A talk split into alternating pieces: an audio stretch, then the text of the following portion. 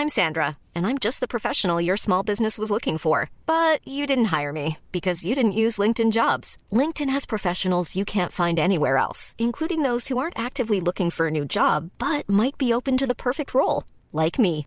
In a given month, over 70% of LinkedIn users don't visit other leading job sites. So if you're not looking on LinkedIn, you'll miss out on great candidates like Sandra. Start hiring professionals like a professional. Post your free job on linkedin.com/people today. When you're ready to pop the question, the last thing you want to do is second guess the ring. At Bluenile.com, you can design a one-of-a-kind ring with the ease and convenience of shopping online. Choose your diamond and setting. When you find the one, you'll get it delivered right to your door. Go to Bluenile.com and use promo code LISTEN to get $50 off your purchase of $500 or more. That's code LISTEN at Bluenile.com for $50 off your purchase. Bluenile.com code LISTEN.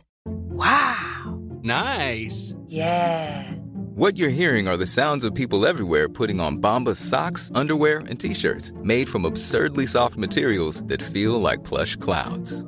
Yeah, that plush. And the best part? For every item you purchase, Bombas donates another to someone facing homelessness. Bombas. Big comfort for everyone. Go to bombas.com slash ACAST and use code ACAST for 20% off your first purchase. That's bombas.com slash ACAST. Code ACAST. Muy bien, ¿podemos empezar? Se han dado situaciones inéditas eh, o increíbles. Por caso quiero decir que se acabara la merluza. No me digas que merluza, no mariposa, que yo sí como merluza. Bienvenidos a Se acabó la merluza, una relación de datos históricos inútiles que se conjuran para tramar alguna verdad.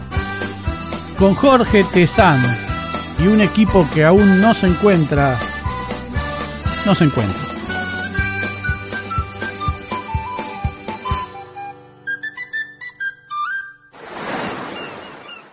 Hoy presentamos Venganzas Cruzadas.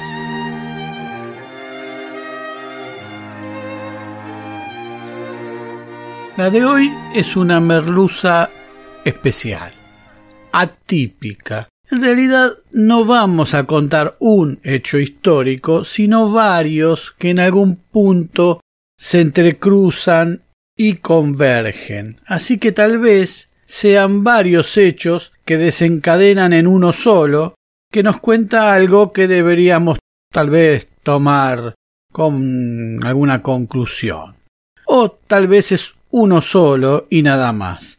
Muchos de estos datos son fruto de las investigaciones de don Osvaldo Bayer, que nos dejó en la Nochebuena de 2018. A él y a su eterna irreverencia existencial agradecemos estas historias que hemos ido cosiendo como trenzas.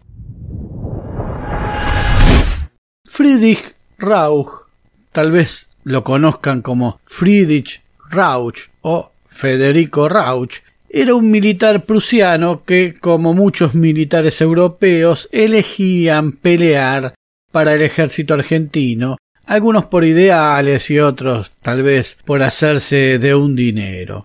Había nacido en Weinheim, Baden, Alemania, en 1790, una región en la que se producen unos interesantes vinos, de ahí la palabra Wein, vino, en el nombre. Rauch, cuyo apellido en alemán quiere decir humo, llegó a la Argentina en 1819, más bien cuando ya todo estaba cocinado en materia de lucha independentista y le habíamos dado la espalda a los luchadores independentistas que andaban todavía por ahí. Pero de inmediato se incorporó al ejército con el grado de teniente segundo por designación del director supremo Juan Martín de Pueyrredón.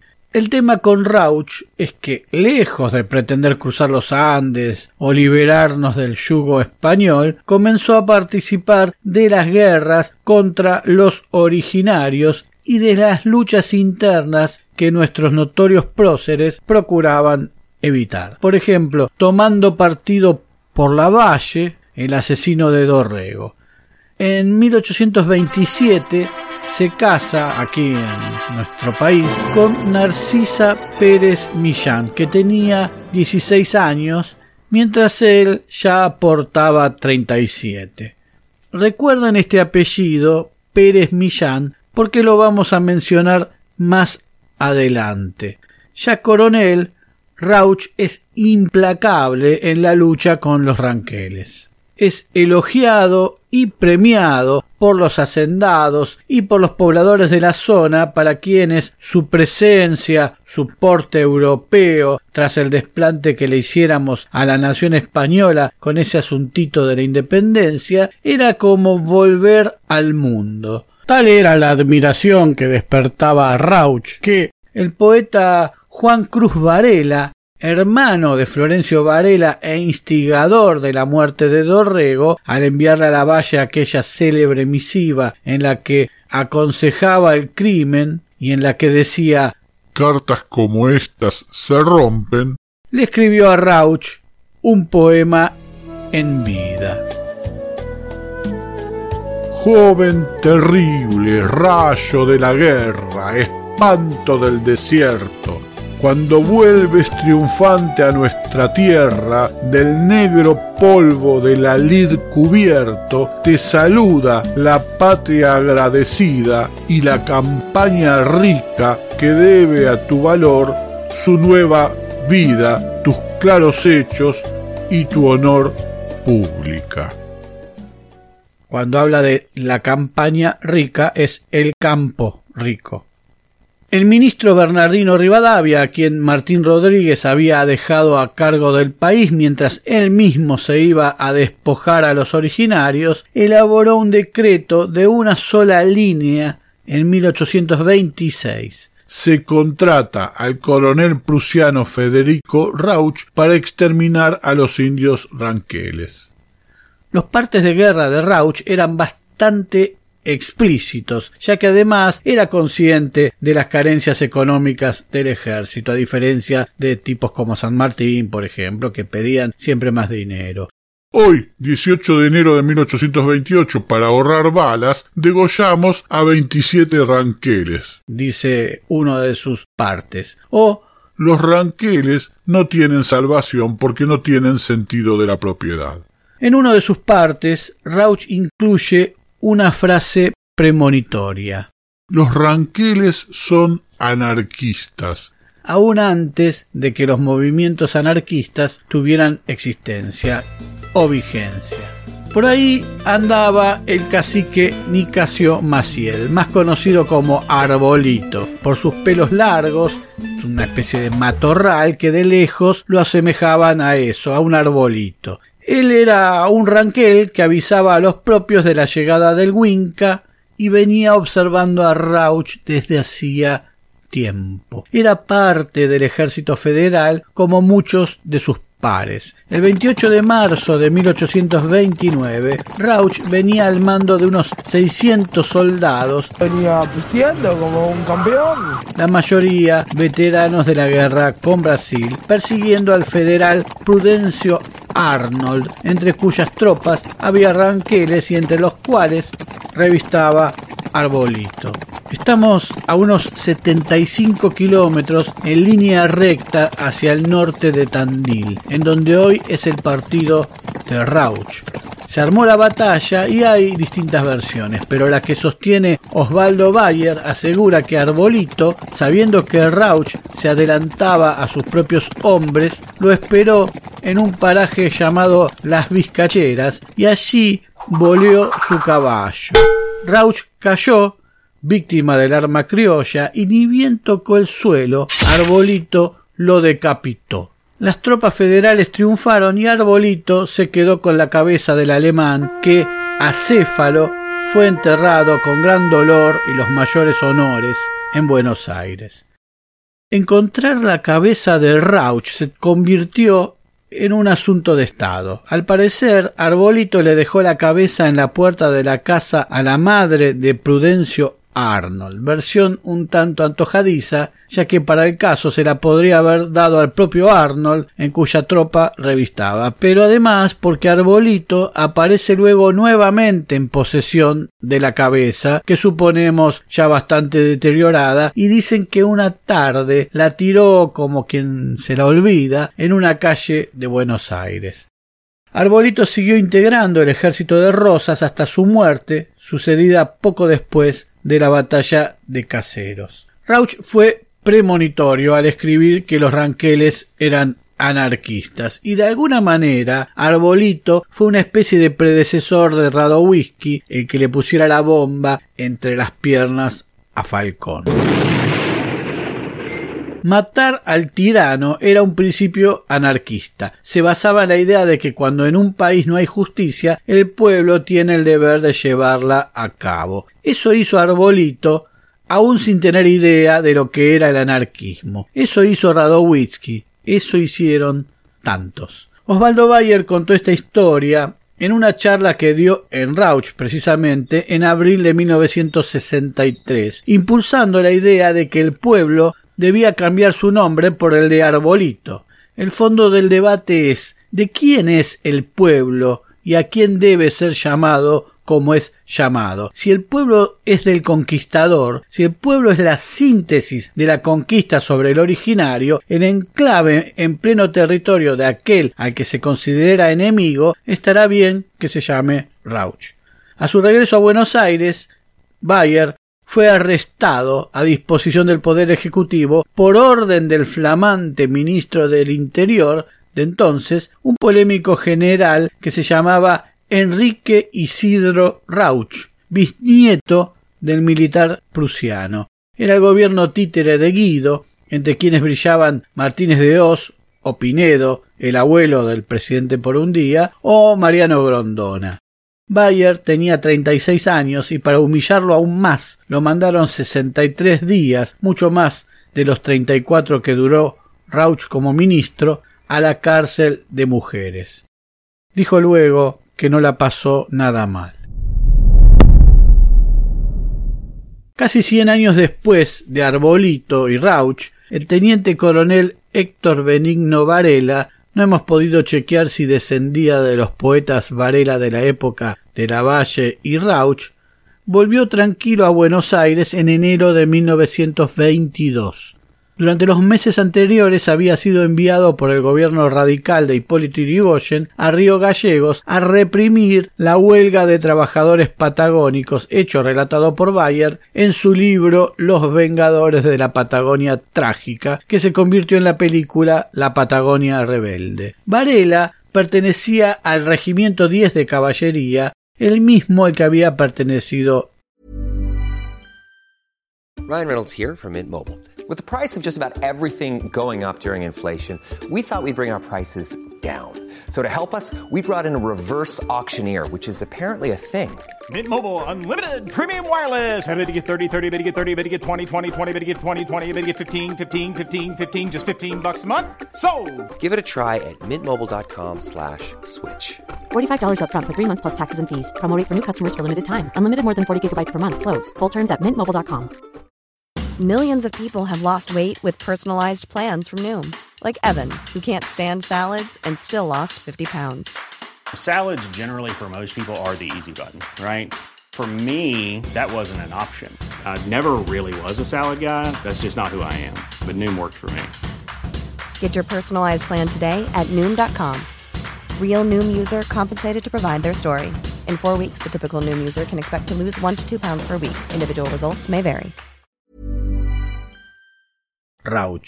Para pacificar la Patagonia, mandó fusilar a unas 1500 personas en una especie de banquete sangriento en el que llegó a decretar un día de tregua porque los soldados estaban cansados de fusilar. La ultraderechista Liga Patriótica lo agasajó en un gran banquete, la oligarquía lo aclamaba, fue designado director de la Escuela de Caballería de Campo de Mayo, todo un rockstar, más bien. En una pequeña ciudad del norte de Alemania llamada Bad Bramstedt había nacido en 1886 Kurt Gustav Wilkens, En 1910 viaja a los Estados Unidos en donde abraza las ideas anarquistas. Trabajaba en una fábrica de conservas de pescado en las que se producían dos marcas, una de mejor calidad para la burguesía y una de menor calidad para los pobres. Wilkins convence a sus compañeros de envasar la de mejor calidad con la etiqueta de la de menor calidad y enviarla a los barrios pobres. Es descubierto y lo despiden y termina siendo deportado de los Estados Unidos. Sabedor del creciente movimiento anarquista en la Argentina, llega a Buenos Aires, trabaja como periodista para diarios alemanes y luego parte hacia Chipoleti, Río Negro, donde trabaja en las chacras frutales. Era vegetariano y pacifista, pero el conocer la masacre en la Patagonia pudo más. El 25 de enero de 1923, un año después de los hechos de la Patagonia, el teniente coronel Varela sale de su elegante casa de la calle Fitzroy 2461 en Palermo, Buenos Aires, cerca del regimiento de patricios. Es jueves, son las siete de la mañana y en la puerta lo espera Wilkins con una bomba. Al momento de arrojarle el artefacto, se cruza una nena de diez años y Wilkins le asusta. Alerta, el auto. Le dice, por decirle alguna cosa que la haga escaparse o salir de allí.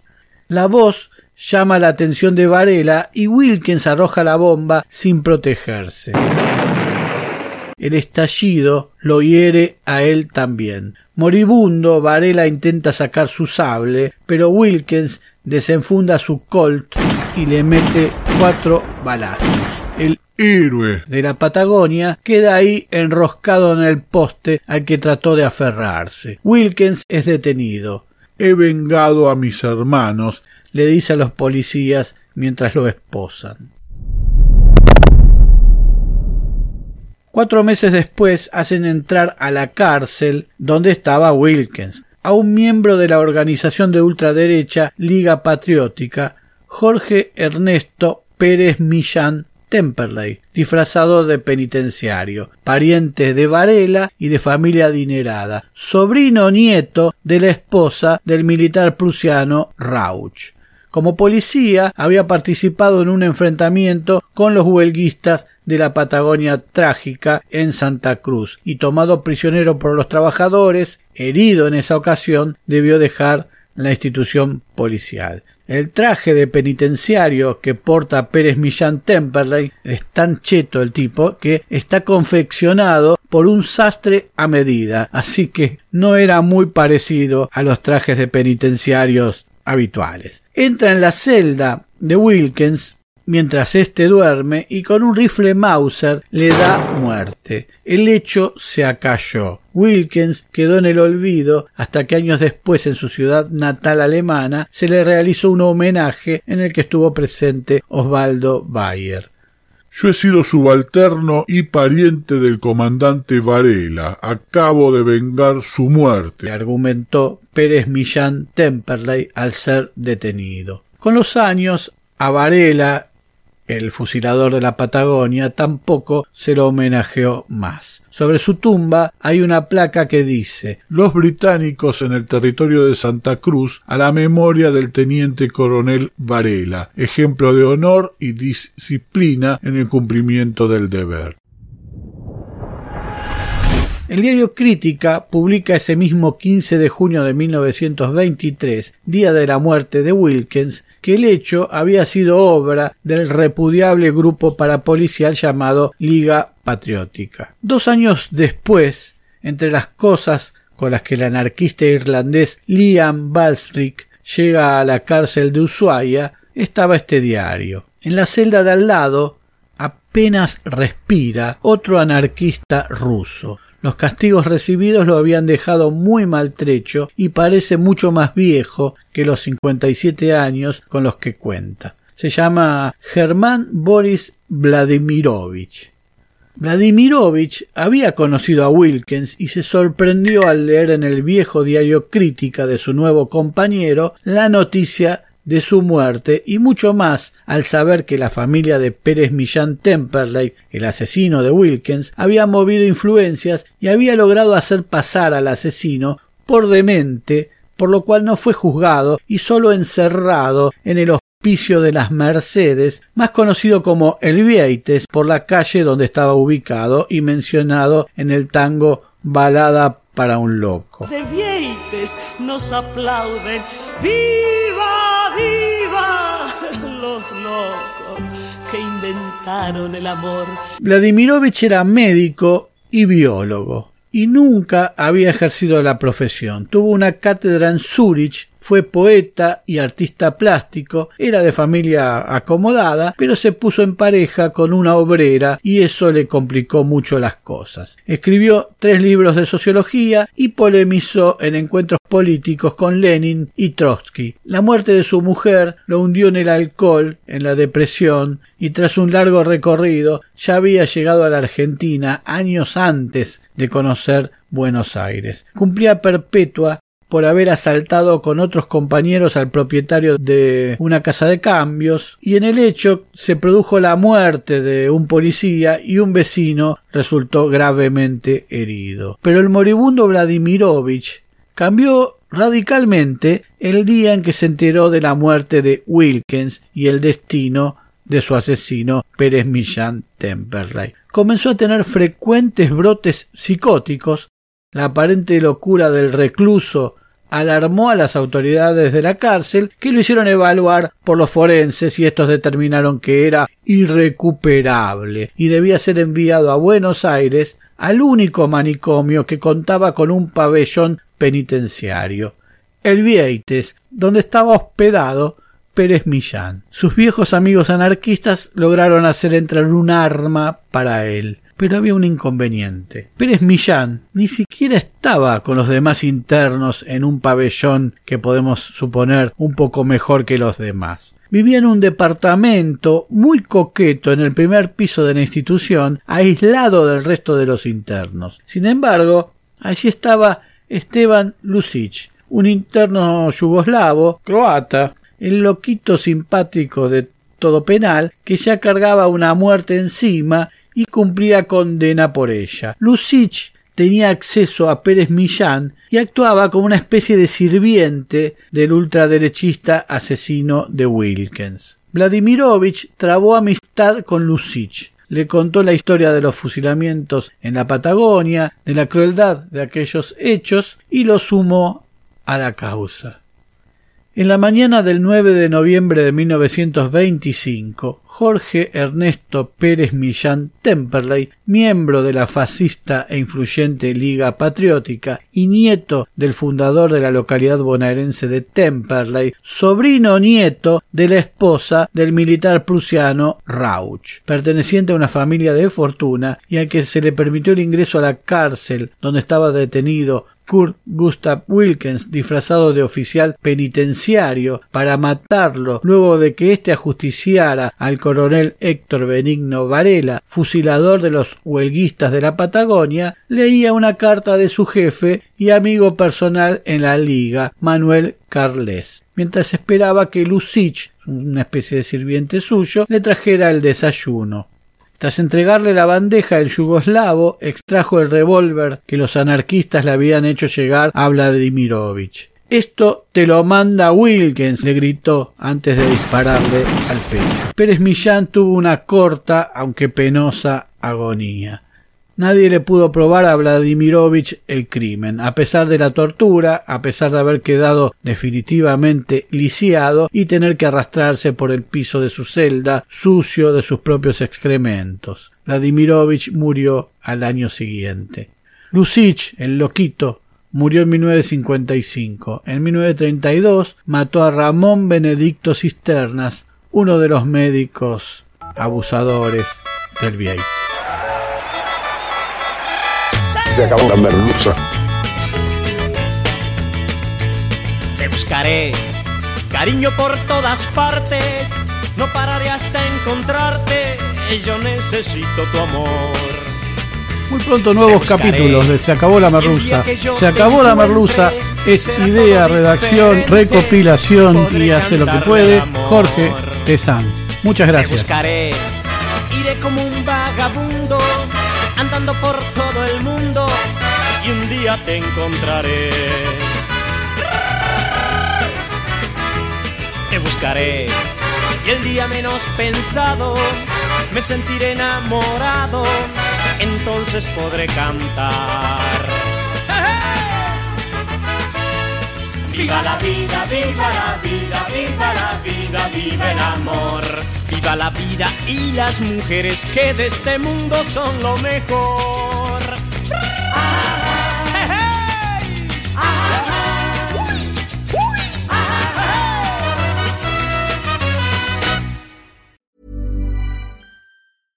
Imagine the softest sheets you've ever felt. Now imagine them getting even softer over time. That's what you'll feel with Bowl and Branch's organic cotton sheets. In a recent customer survey, 96% replied that Bowl and Branch sheets get softer with every wash. Start getting your best night's sleep in these sheets that get softer and softer for years to come. Try their sheets with a 30-night guarantee. Plus, get 15% off your first order at bowlandbranch.com. Code BUTTERY. Exclusions apply. See site for details. Planning for your next trip? Elevate your travel style with Quince. Quince has all the jet setting essentials you'll want for your next getaway, like European linen, premium luggage options, buttery soft Italian leather bags, and so much more. And is all priced at 50 to 80% less than similar brands. Plus, Quince only works with factories that use safe and ethical manufacturing practices. Pack your bags with high-quality essentials you'll be wearing for vacations to come with Quince. Go to quince.com slash pack for free shipping and 365-day returns.